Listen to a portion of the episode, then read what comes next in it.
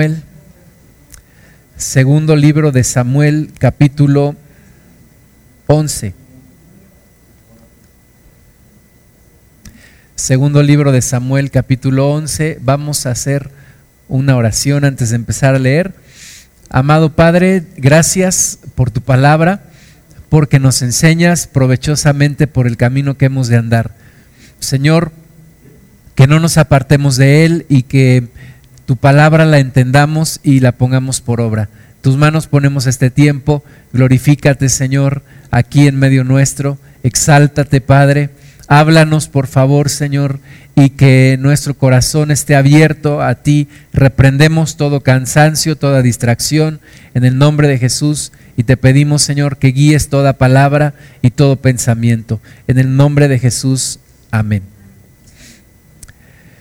Segundo libro de Samuel capítulo 11 versículo 1 dice, aconteció al año siguiente, en el tiempo que salen los reyes a la guerra, que David envió a Joab y con él a sus siervos y a todo Israel, y destruyeron a los amonitas y sitiaron a Rabá.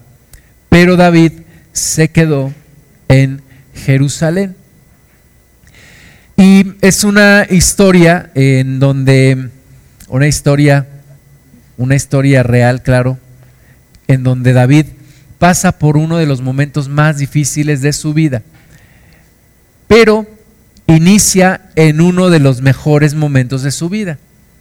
Y alguien dijo que los, los peores errores se cometen en los mejores momentos. Y David estaba en uno de los mejores momentos de su reinado. Estaba ahí en el tiempo en el que los reyes salen a la guerra. Había tenido grandes victorias. Dios se había manifestado en la vida de, de David. Había traído el arca a Jerusalén. Se había consolidado el reino. Todos lo habían aceptado finalmente y estaba en uno de los mejores momentos del reinado. Y el estado más peligroso es el más cómodo. Cuando estás en la comodidad, cuando estás en la aparente paz, ahí es donde puedes cometer los peores errores de tu vida. Y David cometió un error, o varios errores, pero comenzando por uno, que es que cuando dice que en el tiempo que salen los reyes a la guerra, David envió a Joab y, con él a sus siervos y a todo Israel, pero David se quedó en Jerusalén. David dejó de hacer lo que los reyes hacen, es salir a la guerra.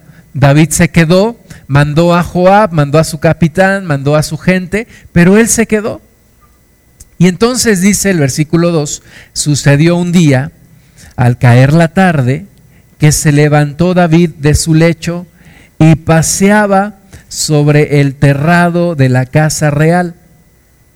Y vio desde el terrado a una mujer que se estaba bañando, la cual era muy hermosa.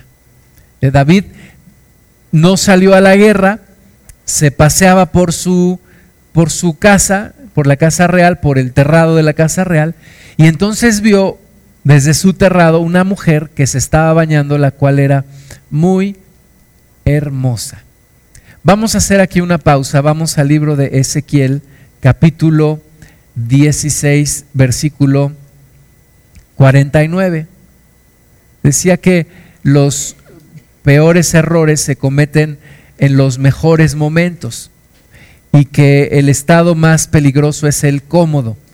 Cuando hay comodidad, cuando parece que todo está resuelto cuando nos jactamos de que ya estamos bien, de que, de que todo está bien, de que estamos pasando por uno de los mejores momentos de nuestra vida. Y dice aquí en Ezequiel 16, 49, he aquí que esta fue la maldad de Sodoma, tu hermana.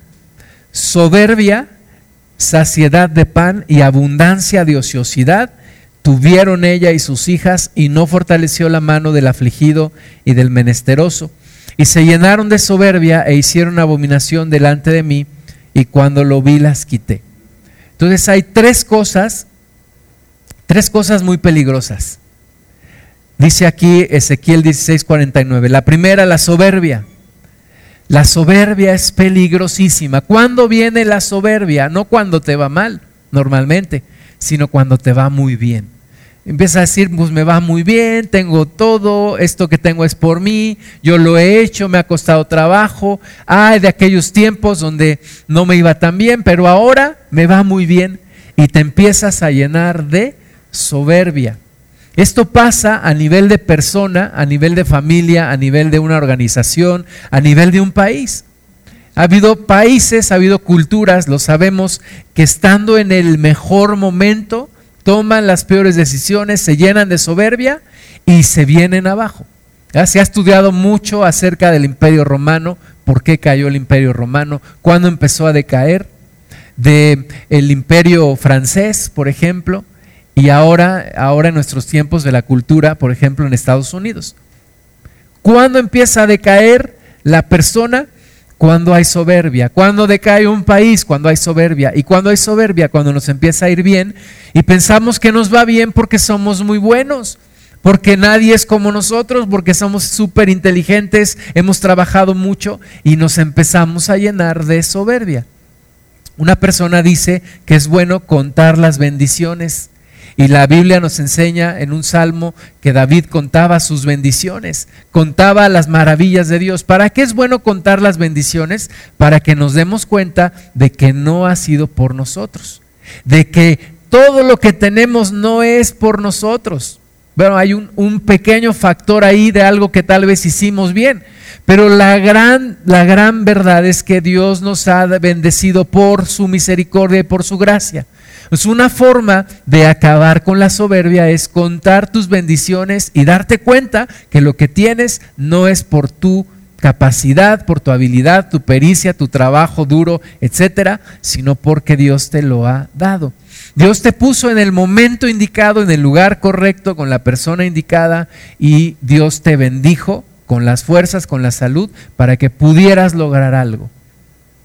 Hay personas organizaciones, culturas que van creciendo y creciendo y creciendo y que caen en soberbia y son como los elefantes. Dicen que los elefantes nunca dejan de crecer y muchas veces mueren de pie. Seguimos creciendo, seguimos creciendo, seguimos creciendo, pero no nos damos cuenta que ya estamos muertos por la soberbia. Y un día se hace patente que estábamos mal. Y ese día nos damos cuenta que hacía mucho tiempo empezamos a declinar en nuestra vida. Entonces, soberbia es una de las cosas que acaban con una persona, con una organización, con una iglesia o con un país o con una cultura. La segunda dice aquí, saciedad de pan. ¿Cuándo viene la soberbia? Cuando tenemos saciedad de pan, cuando todo va bien todo está bien, ya no te esfuerces, no te preocupes, ya estoy viviendo el tiempo de la, de la cosecha, ya sembré mucho, ahora voy a cosechar. Me platicaba una persona, un pastor que recibió a unas personas, unos invitados que iban a ministrar en su, su congregación y entonces le empezaron a decir, pastor, nosotros ya estamos en el tiempo de cosechar, ya hemos sembrado mucho y ahora solamente estamos cosechando. Y eso, ese tipo de pensamiento es incorrecto. Nunca puedes dejar de sembrar. Nunca puedes decir, yo ya estoy en el tiempo de la cosecha, ahora sí venga para acá. Como aquellos papás que decían, no, yo estoy educando a mis hijos para que un día me mantengan. Y entonces sí venga para acá todo lo que yo les he dado. No puedes vivir con esa mentalidad. No puedes vivir en una mentalidad en donde dices, yo ya llegué, yo ya lo alcancé, yo ya, yo ya estoy bien así, ahora solamente me toca recibir. No puedes vivir con una saciedad de pan, porque aunque tengas lo suficiente, aunque tengas lo necesario, no te puedes jactar y no puedes dejar de ir por más. En Cristo debemos de seguir creciendo. No puedo yo decir, ya llegué, ya estoy bien, ya soy perfecto. No. Entonces, primera eh, situación que, va destruyendo a una persona la soberbia. Segunda, saciedad de pan. Y tercera, abundancia de ociosidad. Abundancia de ociosidad, estar de ocioso, estar de nini. Ni trabajas, ni estudias, ni oras, ni lees, ni nada, ni te congregas. Estar de nini no es bueno. Estar de ocioso, estar sin hacer nada. Oye, ¿qué estás haciendo? No, pues nada.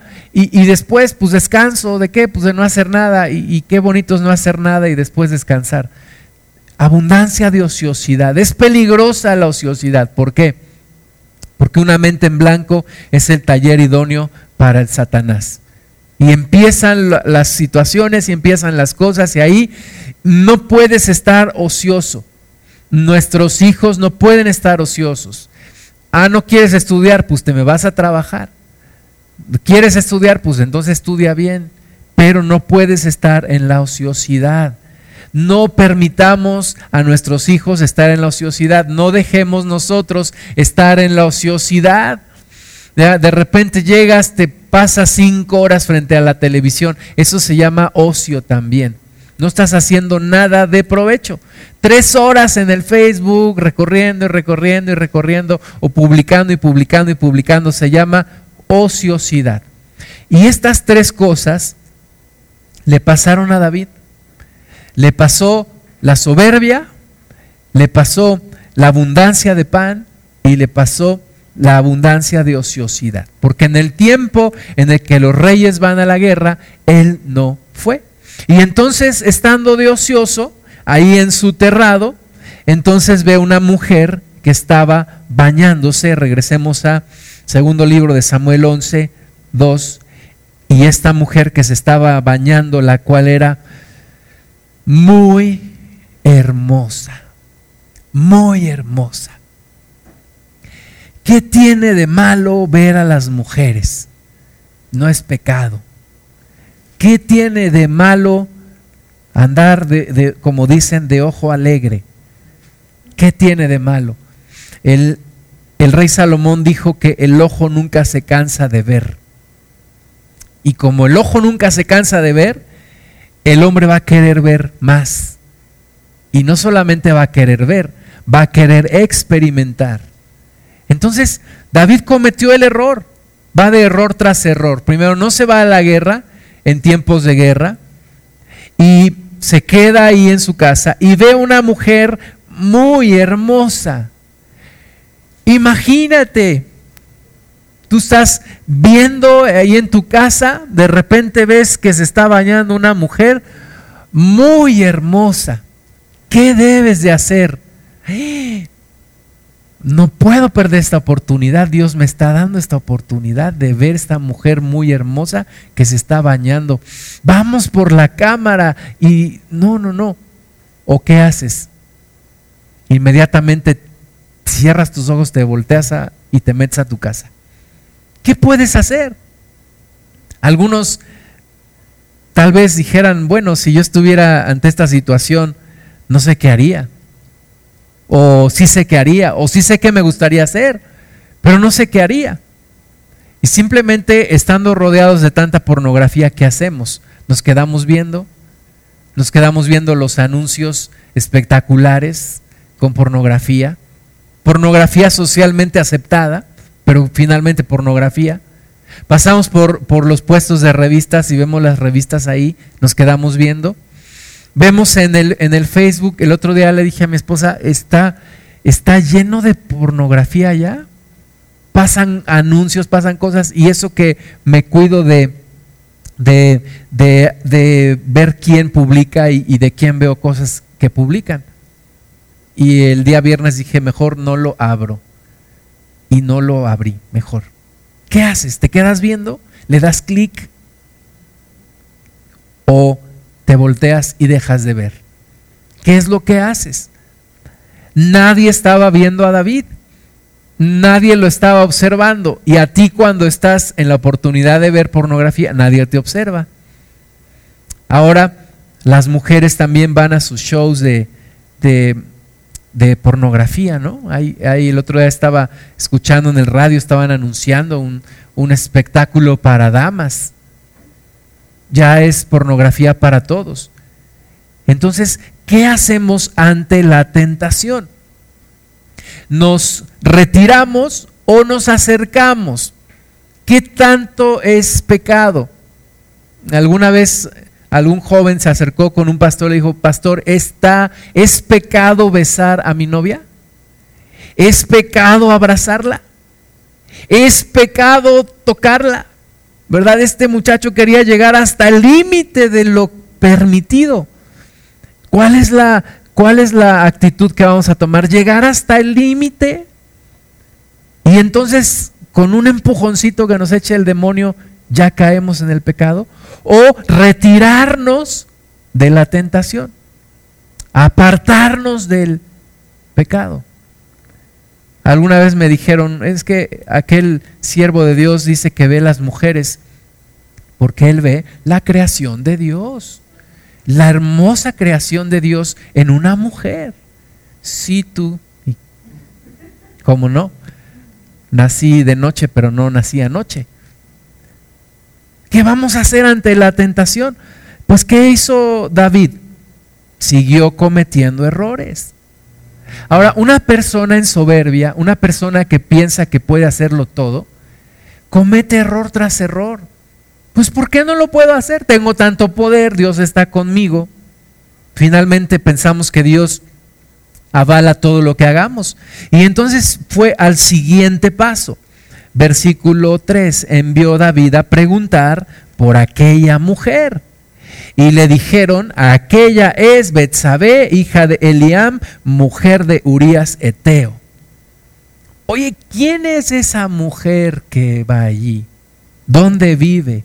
¿Cómo se llama? Pásame su correo electrónico para predicarle el evangelio, nada más. No seas mal pensado. Yo lo único que quiero es predicarle el evangelio, ¿verdad? Quiero poner mis manos sobre sus manos para que sienta la unción del Espíritu Santo. Y David fue al siguiente paso. ¿Quién es esa mujer? Pues fíjate que esa mujer es casada. Y es casada con uno de tus mejores soldados, Urias Eteo. Bueno, pero cuando ya se nos mete algo en el corazón, vamos al siguiente punto. Eh, David no solamente la vio, sino que la deseó en su corazón. Por eso Jesucristo dice, cuando un hombre desea en su corazón a una mujer, ya adulteró con ella. Ya adulteró. Ahora, puedes eh, tú refrenar o regresarte o puedes seguir en tu carrera. David continuó, no solamente preguntó quién era esa mujer, sino fue al siguiente paso. Versículo 4, y envió David mensajeros Siguiente paso, tráiganme esa mujer. Y siguiente paso, la tomó. Siguiente paso, la tomó. Una persona una vez nos dijo que no se llega a Almoloya de un día para otro, ¿verdad? Se empieza robando poquito y luego más y luego más y luego más. Asimismo, no se llega a un adulterio de un día para otro.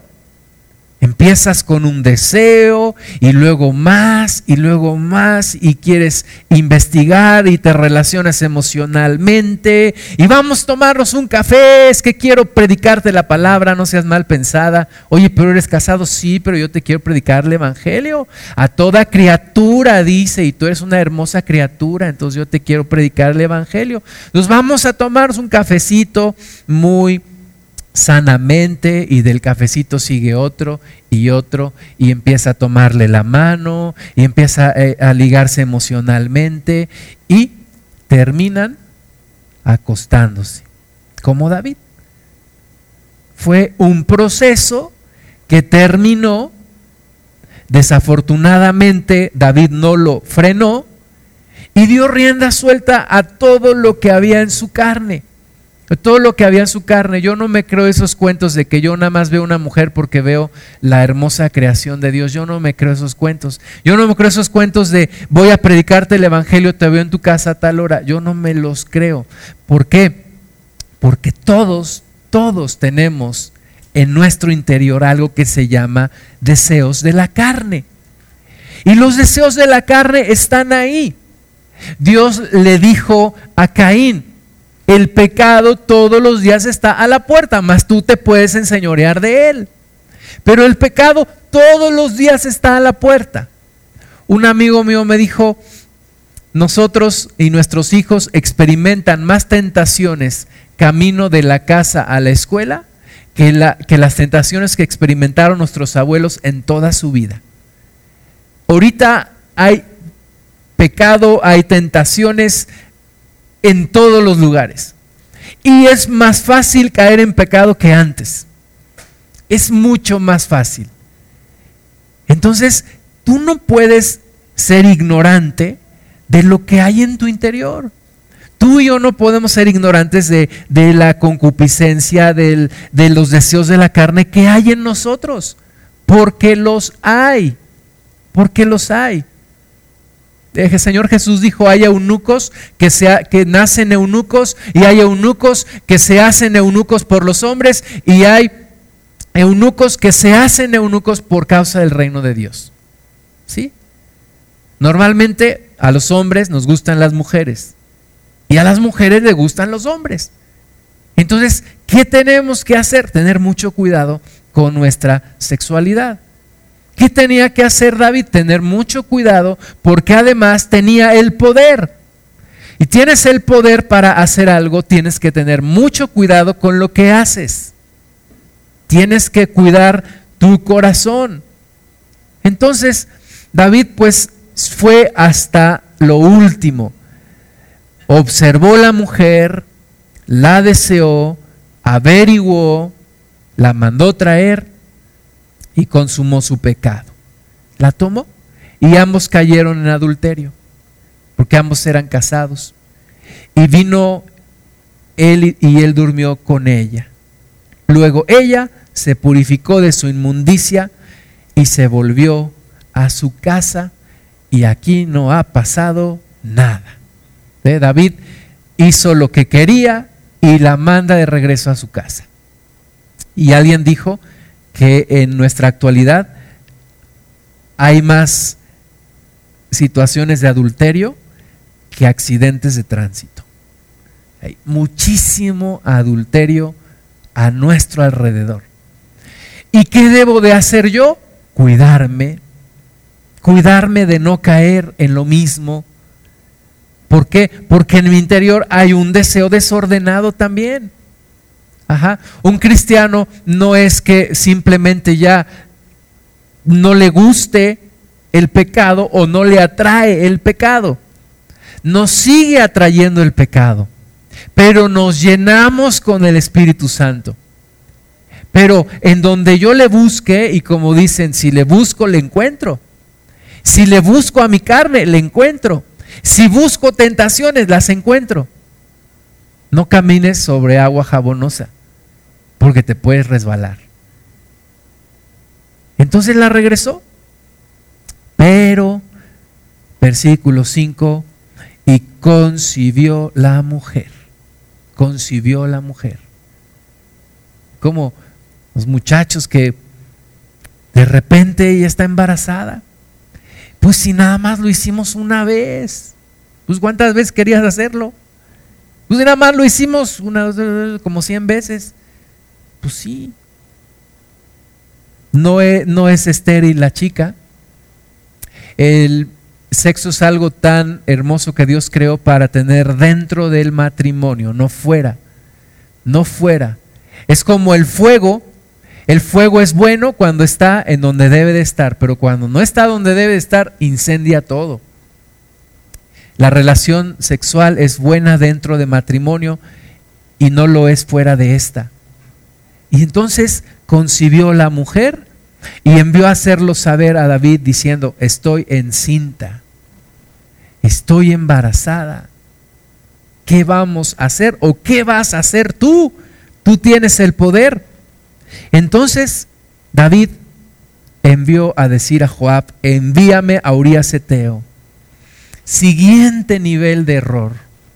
Eh, fíjate todo lo que la soberbia puede hacer, puede cegar a una persona completamente. Y esta persona puede hacer cosas que tal vez en su juicio nunca haría. Pero David fue de error en error. Deseó la mujer, preguntó quién era, la trajo, la tomó, se acostó con ella, la regresó a su casa, pero tenemos un problema, Houston, we have a problem. Estoy embarazada, yo lo arreglo, no se preocupen, para eso soy el rey. Y entonces manda a traer a Joab, envíame, perdón, manda a decir a Joab, envíame a Urias Eteo, y Joab envió a Urias a David. Cuando Urias vino a él, David le preguntó por la salud de Joab y por la salud del pueblo y por el estado de la guerra. ¿Qué situación tan más peligrosa está viviendo este hombre David? Porque aprovecharse de una persona bien intencionada es meterse en terrenos peligrosos.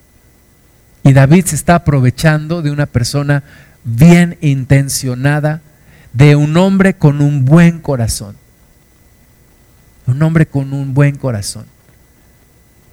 Una vez una, una persona me dijo, yo pienso de, de, tal, de tal varón que está muy lento para la mujer que tiene. Oye, mi estimado, ¿y porque está lento tú te quieres hacer el vivo? ¿Y meterte en problemas y destruir una familia? Qué cosa tan peligrosa es lo que estaba haciendo ya David.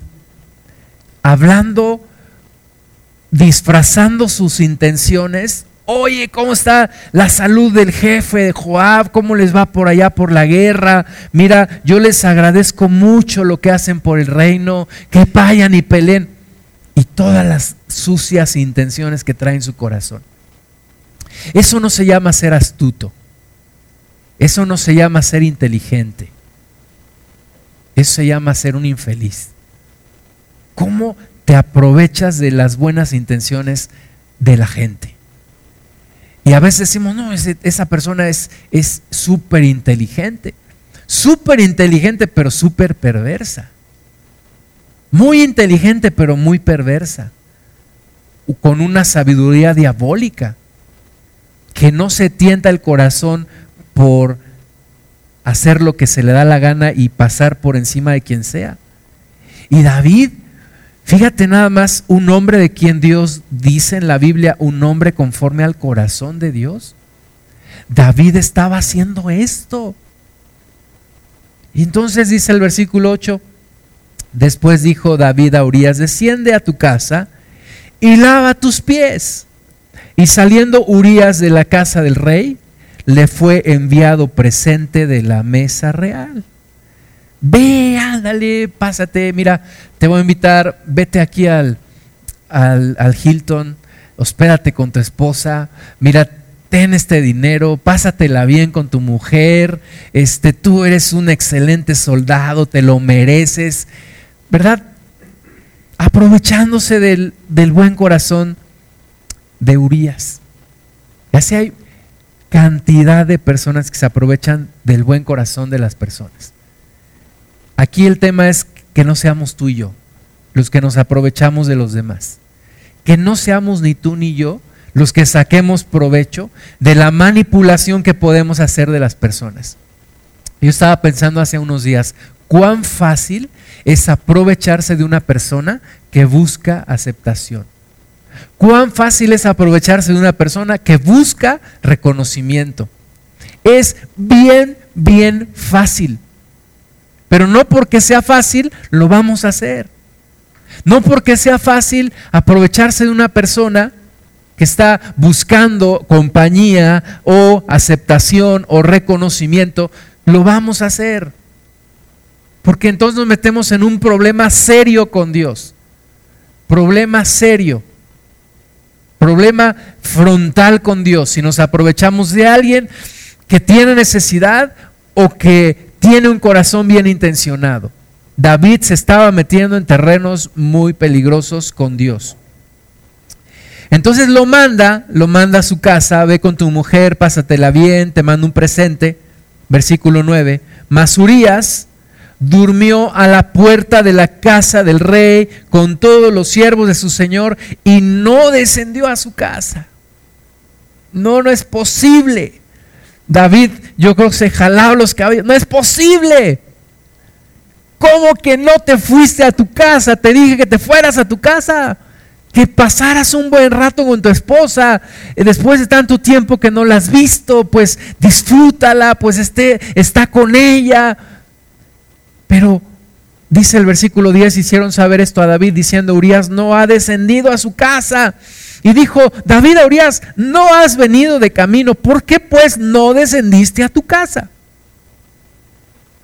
Y Urias respondió a David, el arca de Israel y Judá están bajo tiendas y mi señor Joab y los siervos de mi señor en el campo. Y había yo de entrar en mi casa para comer y beber y a dormir con mi mujer, por vida tuya y por vida de tu alma, que yo no haré tal cosa. Hombre, eso, eso era para que, eso fue una cachetada con guante blanco para David. Eso era para que David hubiera reaccionado. Pero seguía en su carrera de soberbia. Y entonces tiene que ocurrírsele otra idea. Y los errores se van, cuando los errores se van tratando de tapar con otros errores, los errores van siendo cada vez más grandes. Y cuando las mentiras eh, salen para, tapar otra mentira, tienes que inventar una mentira más grande y, y empiezas una carrera desenfrenada que no sabes a dónde te va a llevar. David dijo a Urias, quédate aquí aún hoy y mañana te despacharé. Y se quedó Urias en Jerusalén aquel día y el siguiente. Y David lo convidó a comer y a beber con él hasta embriagarlo. Y él salió a la tarde a dormir en su cama con los siervos de su señor, mas no descendió a su casa. ¡Qué hombre! ¡Qué hombre! ¡Qué hombre! Y qué injusticia. Hoy se hacen tantas cosas, tantas injusticias, tanta, tanta porquería. Pero ¿sabes qué? Dios está viendo. Y al final Dios no puede ser burlado. Y aunque la gente diga, qué súper inteligente que fui, qué sagaz, que este me lo hice tonto, me lo... No, no, no. Dios nada más está observando. Y callado, pero en su momento nos llega la factura a todos. En su momento nos llega a todos la factura por los errores que cometimos. Y entonces comete un siguiente error. Versículo 14. Venida la mañana, escribió David a Joab una carta, la cual envió por mano de Urías. Y digo que David se carcajeaba, ja, ja, ja. Le estoy mandando una carta en su propia mano, lleva la sentencia de su propia muerte simplemente echándose más en contra, porque qué hombre Urias, ¿no? Una vez un amigo me dijo, mira, yo me fijo mucho cuando llega una persona a mi oficina y se pone a leer lo que tengo. Está, estamos platicando y está leyendo. y cuando una persona no hace eso, no se pone a leer lo que tengo ahí, me da confianza. Y este David sabía que Urias no iba a abrir la correspondencia que no le tocaba abrir. Entonces le manda la, carta a Joab y escribió en la carta, versículo 15, diciendo, poned a Urias al frente en lo más recio de la batalla y retiraos de él para que sea herido y muera. Así fue que cuando Joab sitió la ciudad, puso a Urias en el lugar donde sabía que estaban los hombres más valientes. Y saliendo luego los de la ciudad, pelearon contra Joab y cayeron algunos del ejército de los siervos de David. Y murió también Urias Eteo. Y estas son las injusticias de la vida. Y la gente dice, ¿y dónde está Dios? Y, si existiera un Dios, ¿por qué pasan tantas cosas? Pues ¿por qué pasan tantas cosas? Porque lo hemos hecho a un lado y queremos hacer nuestras perversidades. Murió un hombre valiente, un hombre leal, un hombre bueno, de buen corazón. sin honores. Y, y no salió en los periódicos, y nadie se enteró, y nadie le hizo honores y no pusieron una calle que se llame Urías Eteo, ni una escuela primaria que se llama Urías Eteo, ni un monumento que se a Urías Eteo. Pero era un hombre valiente, de buen corazón, bien intencionado. Y aparentemente nadie se enteró. Entonces envió Joab e hizo saber a David todos los asuntos de la guerra. Y mandó al mensajero diciendo, cuando acabes de contar al rey todos los asuntos de la guerra, si el rey comenzare a enojarse y te dijere, ¿por qué os acercasteis demasiado a la ciudad para combatir? ¿No sabíais lo que suelen arrojar desde el muro? ¿Quién hirió a Abimelech, hijo de Jerobaal? ¿No echó una mujer del muro un pedazo de rueda de molino y murió en Tebes? ¿Por qué os acercasteis tanto al muro? Entonces tú le dirás, también tu siervo Urias Eteo es muerto.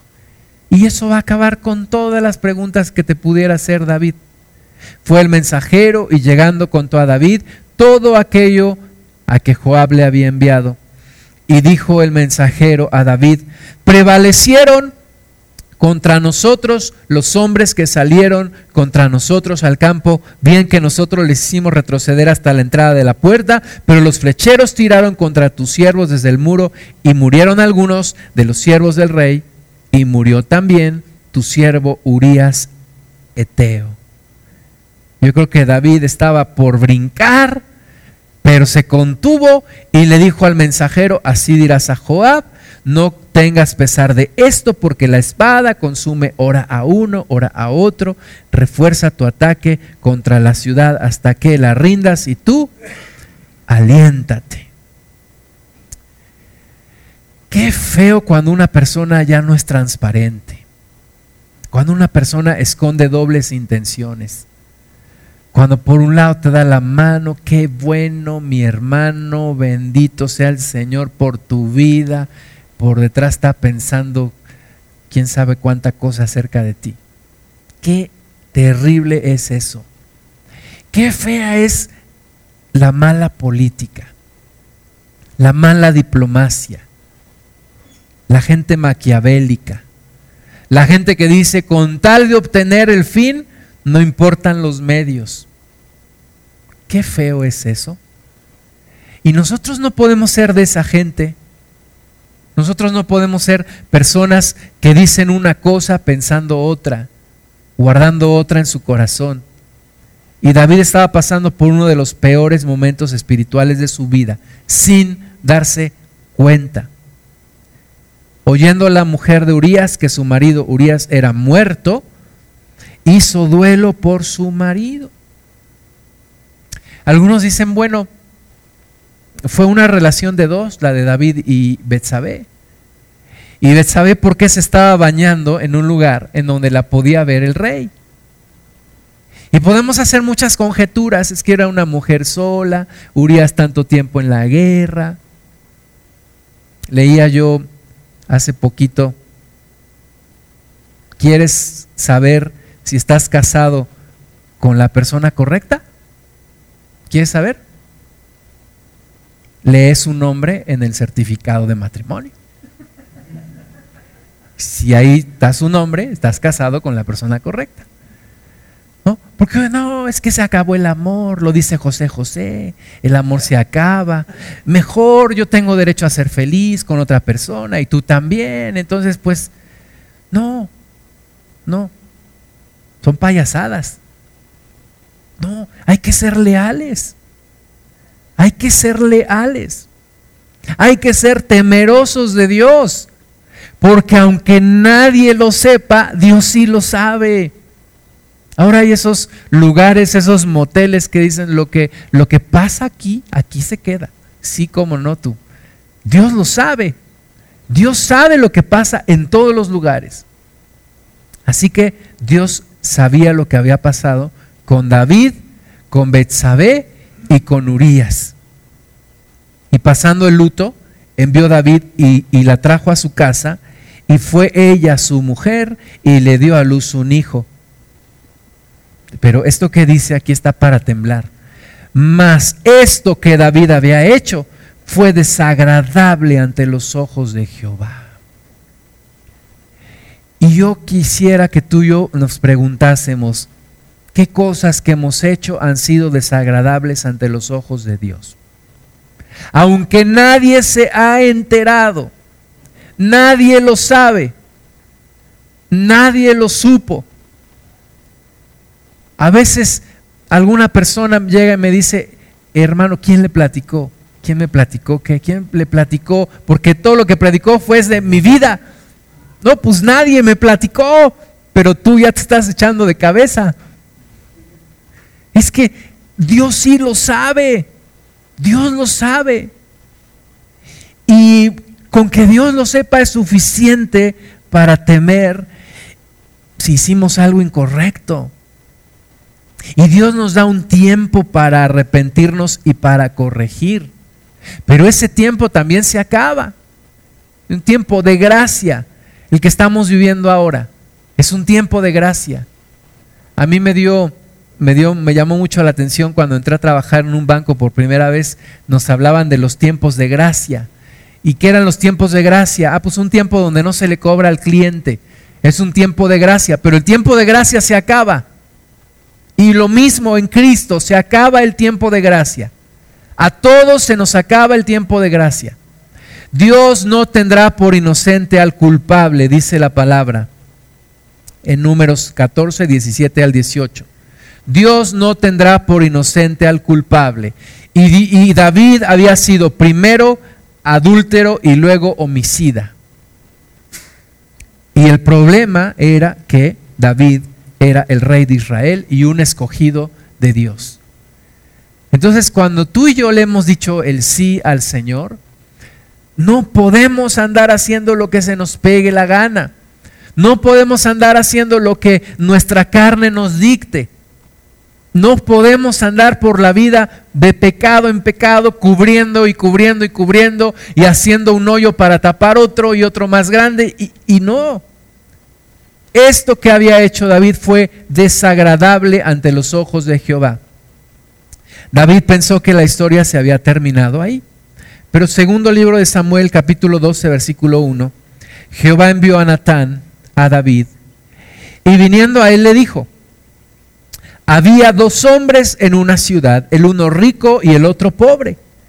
Y el rico tenía numerosas ovejas y vacas pero el pobre no tenía más que una sola corderita que él había comprado y criado, y que había crecido con él y con sus hijos, juntamente comiendo de su bocado y bebiendo de su vaso, y durmiendo en su seno, y la tenía como una hija. Y vino uno de camino al hombre rico, y éste no queriendo tomar de sus ovejas y de sus vacas, para guisar para el caminante que había venido a él, sino que tomó la oveja de aquel hombre pobre y la preparó para aquel que había venido a él. Entonces se encendió el furor de David en gran manera contra aquel hombre y dijo a Natán, vive Jehová, que el que tal hizo es digno de muerte y debe pagar la cordera con cuatro tantos porque tal cosa hizo y no tuvo misericordia. Entonces dijo Natán a David, tú eres aquel hombre. Tú eres ese hombre. Cuán fácil nos es ver los errores de los demás, ¿verdad? Y ante esta historia, David, que había sido pastor de ovejas, se conmueve. ¿Cómo es posible y entonces siendo el rey, yo determino, ese hombre debe pagar cuatro tantos. Y el dedo del profeta se extiende hacia David y le dice, tú eres ese hombre. Tú eres ese hombre. Así ha dicho Jehová, Dios de Israel. Yo te ungí por rey sobre Israel y te libré de la mano de Saúl y te di la casa de tu Señor y las mujeres de tu Señor en tu seno. Además te di la casa de Israel y de Judá. Y si esto fuera poco, te habría añadido mucho más. ¿Por qué pues tuviste en poco la palabra de Jehová, haciendo lo malo delante de sus ojos. A Urias Eteo heriste a espada y tomaste por mujer a su mujer, y a él lo mataste con la espada de los hijos de Amón. ¿Qué has hecho? Y entre más y entre más alto volemos, mayor es la caída. Entre más alto nos lleva la soberbia, mayor es la caída. Y Dios le dice, ¿por qué no tuviste temor de mí? ¿Por qué tuviste en poco mi palabra? ¿Por qué me menospreciaste? ¿Por qué me desechaste? ¿Por qué me hiciste a un lado?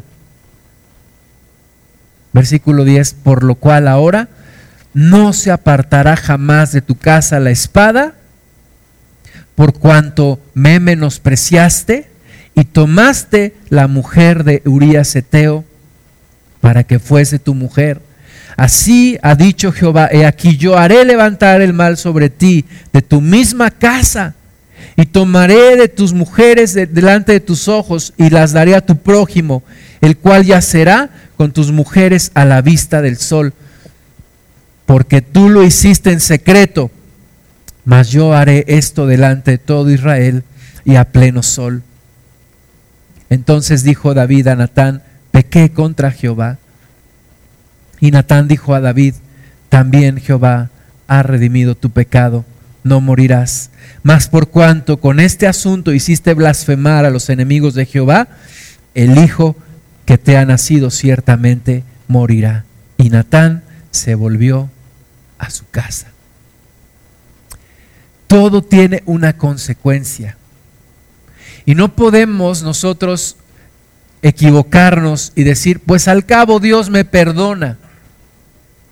Pues sí, si te arrepientes con todo tu corazón, Dios te perdona. Pero hay consecuencias de tu pecado. Hay consecuencias. Nosotros quisiéramos que las consecuencias se fueran. Dios, pues si ya te pedí perdón y, y, ya me perdonaste. Pues sí, pero tienes que cosechar lo que sembraste. Y después, entonces, sembrar algo diferente. Pero vas a cosechar lo que sembraste y multiplicado. Dios le dijo a David, la espada no se apartará de tu casa. Y la Biblia dice que después de esto, Amnón, su hijo, violó a su media hermana Tamar.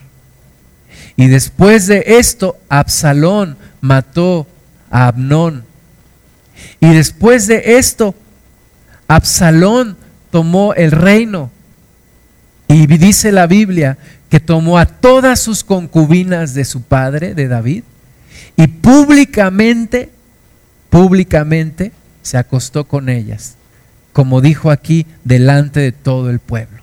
Porque dijo Dios, lo que tú hiciste en lo oculto yo lo haré a los ojos de todos. Y cuarto, finalmente Absalón muere también.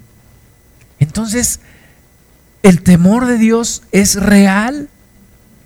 Debo tener temor de Dios. Algunos dicen, pues me arrepiento, lo hago y me arrepiento. Y antes de hacer el pecado ya estoy pensando, pues no hay problema, lo hago y luego me arrepiento. ¿Y las consecuencias? ¿Y las consecuencias qué? Oye, ¿y si no te da tiempo de arrepentirte? ¿Y si tu corazón se va pervirtiendo de tal forma que ya ni cuenta te das que estás haciendo mal? ¿Qué va a pasar? Y si Dios no manda a un Natán que te reprenda y nunca te das cuenta de lo que hiciste, ¿qué sucedería con tu vida? Pablo dijo, los pecados de algunos hombres se revelarán hasta el día del juicio y los pecados de otros hombres se revelarán antes. Pero Jesucristo dijo también, nada hay oculto que no haya de salir a la luz no por temor a los hombres que yo debo de actuar, pero sí por temor a Dios. Y debo tener cuidado con mi corazón. Marcos capítulo 7, versículo 14. Se asombraban los fariseos, los escribas, le decían al, Señor Jesús, ¿por qué no se lavan las manos tus discípulos antes de comer? ¿Por qué tú no te lavas las manos antes de comer? Es, es pecado no lavarse las manos antes de comer. Estás, estás infraccionando la ley. Marcos 7:14, llamando a, así toda la multitud, les dijo, oídme todos y entended. Nada hay fuera del hombre que entre en él que le pueda contaminar. Pero lo que sale de él, eso es lo que contamina al hombre. Si alguno tiene oídos para oír, oiga. Cuando se alejó la multitud y entró en casa, le preguntaron sus discípulos sobre la parábola. Él les dijo, ¿también vosotros estáis sin entendimiento? ¿No entendéis que todo lo de fuera que entra al hombre no le puede contaminar porque no entra en su corazón, sino en el vientre y sale a la letrina? Jesús estaba hablando de otro tipo de contaminación. Jesús no estaba hablando de las amibas, de las lombrices que se hacen en, el intestino, en el estómago de una persona. Jesús estaba hablando de una contaminación espiritual. Y dijo, ninguno de los alimentos que comas te van a hacer menos espiritual o más espiritual. Pero, pero esto es lo que contamina al hombre, lo que sale del hombre Versículo 21, porque dentro del corazón del hombre salen los malos pensamientos, los adulterios, las fornicaciones, los homicidios, los hurtos, las avaricias, las maldades, el engaño, la lascivia, la envidia, la maledicencia, la soberbia, la insensatez. Todas estas maldades de dentro salen y contaminan al hombre. ¿Cómo me hago un lavado de corazón? ¿Cómo me hago un lavado de intestinos? Bueno, alguna vez todos nos lo hemos hecho, tal vez, por algún estudio. ¿Y cómo me hago un lavado de corazón? Si del corazón salen las cosas malas, si del corazón sale la contaminación del hombre, Señor, ¿cómo me saco la lascivia de mi corazón? ¿Cómo me saco la soberbia de mi corazón? ¿Cómo saco el engaño de mi corazón? La envidia la maledicencia, las fornicaciones, los homicidios. ¿Cómo los puedo sacar de mi corazón? Y ese es el verdadero tema de la humanidad. Hay tres enemigos de un, de un discípulo de Jesús. Tres enemigos. Uno se llama el adversario, Satanás. Ese es un enemigo. El segundo se llama el mundo la cultura del mundo, todo lo que este mundo hace y que va en contra de Dios. Y que como estamos en este mundo, tenemos que luchar contra eso para que no nos invada y no nos cambie. Y la tercera cosa con la cual peleamos es nuestra propia carne. Y es una lucha contra mí mismo, una lucha contra mi carne, una lucha contra mí. Algunos malentendieron el tema y se lastiman su cuerpo y se, y se golpean la espalda y se sacan sangre. Es real. He conocido personas intelectualmente muy preparadas que lo hacen en este siglo XXI. No es la forma. ¿Cuál es la forma? Crucificar mi carne. ¿Cómo crucifico mi carne? Renunciando a sus deseos y a sus pasiones renunciando a la vanidad de la mente.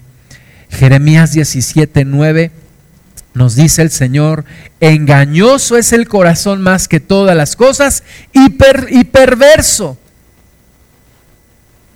Engañoso es el corazón y perverso. Oye, aquella amiguita, aquella compañerita que, que tienes, este, siento un gran peso en mi corazón porque está tan sola, se ve que está tan sola, que Dios me ha puesto en mi corazón que le vayamos a compartir.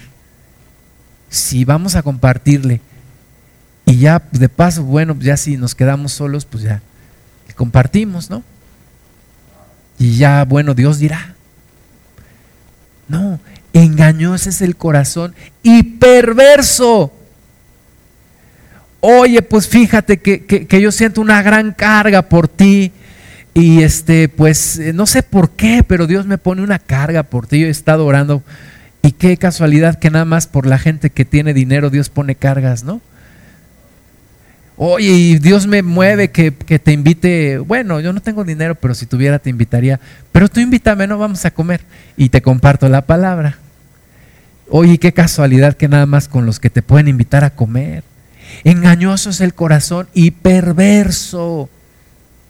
No, si Dios sabe que yo no quería hacer eso, pero no, Dios sabe que sí lo querías hacer. Y que estabas buscando hacerlo y que estabas buscando la oportunidad para hacerlo. Si Dios dice, a mí no me engañas, engañoso es el corazón y perverso, ¿quién lo conocerá? Yo Jehová que pruebo el corazón. A Dios no lo engañamos. Podremos engañar a todo mundo y hacer una gran obra de teatro de nuestra propia vida y ser galardonados con el Oscar. Pero a Dios no lo engañamos. Nunca. Nunca podremos engañar a Dios. Pablo dijo, no os engañéis, Dios no puede ser burlado, porque todo lo que el hombre sembrar, eso también cosechará. Entre más me conozco, más tengo miedo de mí mismo. Entre más me conozco, más reconozco la necesidad que tengo de Dios. No puedo confiarme de mi propia carne. Es un enemigo que vive dentro de mí. No puedo confiar. Es como estos boxeadores que pelean con su sombra, ¿no? Y yo estoy peleando con mi propia carne. Estoy en una batalla con mi corazón perverso y engañoso. Que en una de esas me engaña y me hace caer. Pero yo necesito ser renovado. Efesios 4, 17. Efesios 4, 17.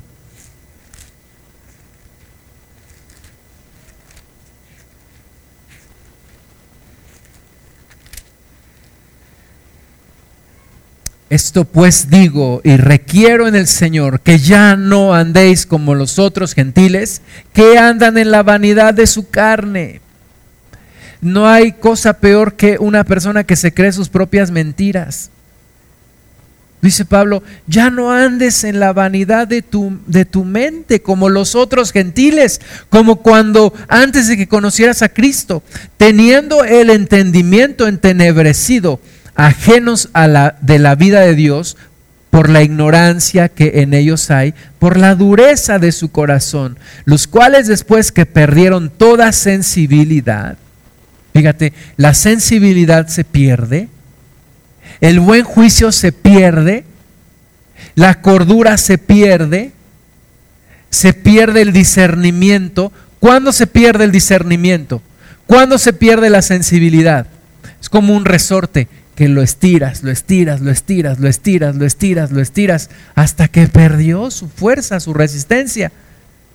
Estiras, estiras, estiras tu conciencia hasta que dices esto es bueno, el pecado es bueno. Yo no sé cómo no, no lo hacen todos. Pues perdieron toda sensibilidad, se entregaron a la lascivia para cometer con avidez toda clase de impureza. Dice, mas vosotros no habéis aprendido así a Cristo si en verdad le habéis oído y habéis sido por él enseñados conforme a la verdad que está en Jesús. En cuanto a la pasada manera de vivir, despojaos del viejo hombre que está viciado conforme a los deseos engañosos y renovaos en el espíritu de vuestra mente y vestíos del nuevo hombre creado según Dios en la justicia y santidad de la verdad no es cuestión de normar el comportamiento. Tiene que haber una transformación en el corazón. Un trasplante de corazón espiritual. Tiene que ser circuncidado el corazón. La Biblia habla de, los, de las cirugías de corazón antes que cualquier otro doctor. Dios habló de la cirugía de corazón, dijo, circuncidaos el corazón, quitad el prepucio de vuestro corazón. Déjame, dice Dios, que te haga un cambio de corazón, que te lave tu corazón. Mientras no te lave tu corazón, tienes un problema. Y aunque no lo hagas y aunque no se manifieste en lo físico, tienes un problema latente, un problema latente en tu corazón. Mientras no se arregle eso, en cualquier momento caes. En cualquier momento y a la primera oportunidad caes. Tiene que haber una transformación en el corazón, un cambio en el corazón. Gálatas 5, 16.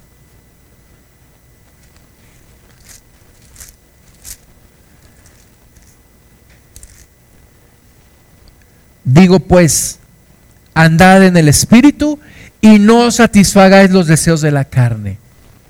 Los deseos de la carne siempre van a estar ahí. Siempre van a estar ahí hasta que nos vayamos con el Señor, primero Dios. Siempre va a haber una lucha entre espíritu y carne. Siempre. Porque el deseo de la carne es contra el espíritu y el del espíritu es contra la carne y estos se oponen entre sí para que no hagáis lo que lo que quisiereis.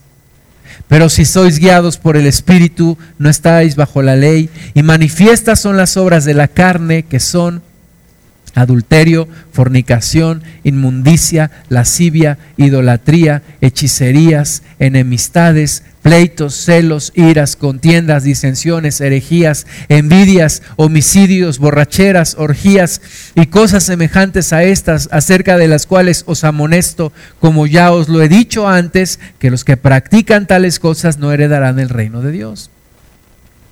Allí están las obras de la carne.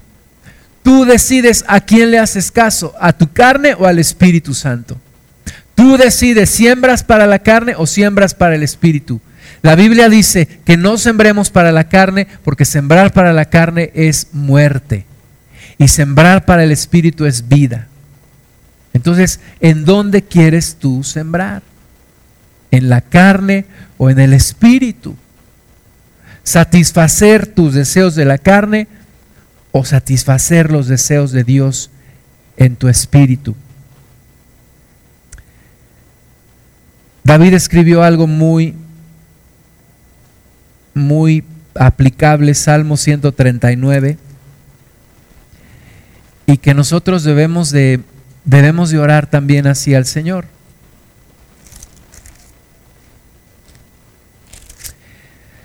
Porque hay cosas de las cuales no nos damos cuenta. Hay cosas de las cuales de repente pasan desapercibidas. Y no hay peor ignorante que el que no sabe que no sabe. ¿Verdad? El ignorante que sabe que no sabe, pues está un paso adelante, pero el que no sabe que no sabe, pues está en el hoyo. Por eso David le dijo al Señor, Salmo 139, 23, examíname, examíname, oh Dios y conoce mi corazón. ¿No te ha pasado que vas al doctor y el doctor te dice, que, dígame usted cuáles son sus síntomas? No, doctor, yo lo que tengo es colitis y necesito que me recete esto, esto y esto. Y el doctor te dice, bueno, ¿usted viene para que yo lo revise o para que le extienda una receta con lo que usted quiera? Dice aquí David, examíname, oh Dios. Hay quien llega con el Señor y le dice, Señor, yo no soy una mala persona, ¿eh? Mira, yo no soy como este, como aquella. Yo no soy una mala persona, Padre. Yo lo que necesito es solamente que tú me des más dinero. Yo lo que necesito, y entonces le damos la receta al Señor. Y tratamos de convencerlo que no somos unas malas personas. David Dice, examíname, oh Dios. Examíname, Señor. Y conoce mi corazón. Pruébame y conoce mis pensamientos. Y ve si hay en mí camino de perversidad. Y guíame en el camino eterno. Hace un mes me reuní con mis amigos, excompañeros del banco donde trabajé. Y tiempecito antes una, una compañera me había dicho, ¿ya supiste que falleció? Que falleció Raquel. Le dije, ¿qué? Hace un año exactamente por estas fechas me mandó un correo. Falleció de cáncer en el estómago. Entonces, cuando nos enteramos de una noticia así, decimos, oye, ¿cómo no se lo detectaron a tiempo? ¿Cómo no la examinó un médico a tiempo? O de repente un tumor que tiene alguien y que, y que se da cuenta ya hasta que, ya hasta que no hay nada que hacer médicamente. Escuché del caso de una mujer, se hizo un implante en, en sus senos por cuestión estética y ese implante en, en uno de sus senos impidió que se detectara un tumor canceroso. Cuando se lo detectaron, el, el, tumor estaba muy crecido y ya no hubo nada que hacer y la mujer murió de cáncer. Espiritualmente sucede lo mismo. Podemos tener tumores cancerosos espiritualmente hablando, grandes problemas en nuestra vida de los cuales nunca nos hemos dado cuenta. La soberbia nos ha cegado los ojos y decimos, no hay hombre como yo, no hay mujer como, como yo, no hay persona como yo. Diezmo, ofrendo, me congrego, leo la Biblia, no hay persona como yo. Y puedo tener un gran problema en mí. Por eso lo mejor es decir lo que decía David, examíname Señor, conoce mi corazón, pruébame, conoce mis pensamientos y ve si hay en mi camino de perversidad. Y guíame en el camino eterno. Ten misericordia de mí, Señor. Ten misericordia de mí. Hazme saber en dónde estoy mal y ten misericordia de mí y ayúdame. No decirle al Señor, yo soy un buen hombre. No decirle al Señor, yo ya llegué. No decirle al Señor, yo soy la pieza que te faltaba, Señor, en tu, en tu iglesia. No, mejor decirle, examíname, conóceme, pruébame. Y si encuentras algo malo, ayúdame.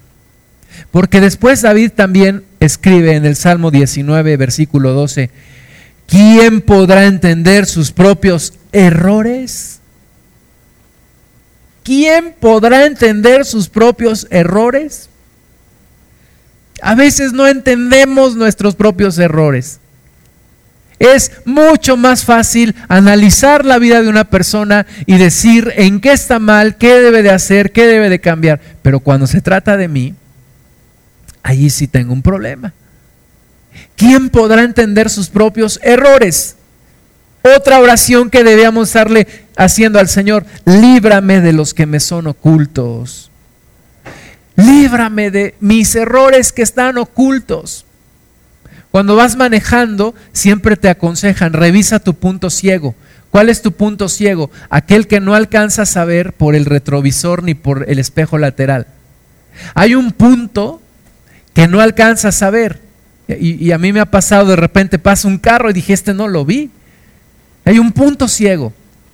Y en nuestras vidas hay uno o varios puntos ciegos en donde necesitamos decirle al Señor, líbrame de los errores, de los pecados que me son ocultos. Yo creo que soy una persona muy agradable y la verdad es que soy muy irónico. Yo creo que mis bromas caen bien y la verdad es que caen como patada de mula. Yo creo que soy lo mejor y la verdad es que soy soberbio. Versículo 13, preserva también a tu siervo de las soberbias que no se enseñoren de mí. Entonces seré íntegro y estaré limpio de gran rebelión. Líbrame Dios de la soberbia. Líbrame la soberbia. Dicen que la soberbia es como el mal aliento. El último que se entera es el que lo trae. ¿Por qué me mirarán así? Soberbia.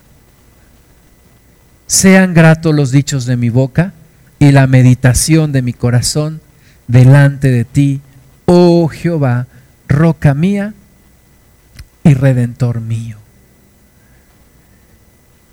Hay que ser sensibles al Señor. Vamos a ponernos de pie. Salmo 51. Salmo 51.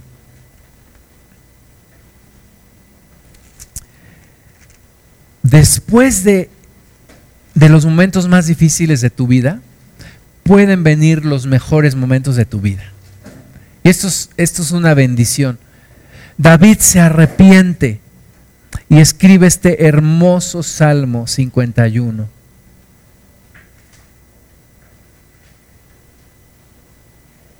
Ten piedad de mí, oh Dios, conforme a tu misericordia. Conforme a la multitud de tus piedades, borra mis rebeliones. Lávame más y más de mi maldad y límpiame de mi pecado, porque yo reconozco mis rebeliones y mi pecado está siempre delante de mí. Contra ti, contra ti solo he pecado y he hecho lo malo delante de tus ojos, para que seas reconocido justo en tu palabra y tenido por puro en tu juicio. He aquí en maldad me, has, me, he sido formado y en pecado me concibió mi madre. He aquí tú amas la verdad en lo íntimo y en lo secreto me has hecho comprender sabiduría. Purifícame con hisopo y seré limpio. Lávame y seré más blanco que la nieve. Hazme oír gozo y alegría y se recrearán los huesos que has abatido. Esconde tu rostro de mis pecados y borra todas mis maldades. Una vez escuché este, esta parte cantada. Crea en mí, oh Dios, un corazón limpio y un espíritu recto recrea en mí. No me eches de tu presencia, oh Dios. No quites de mí tu Santo Espíritu. Vuélveme el gozo de tu salvación y un espíritu nuevo recrea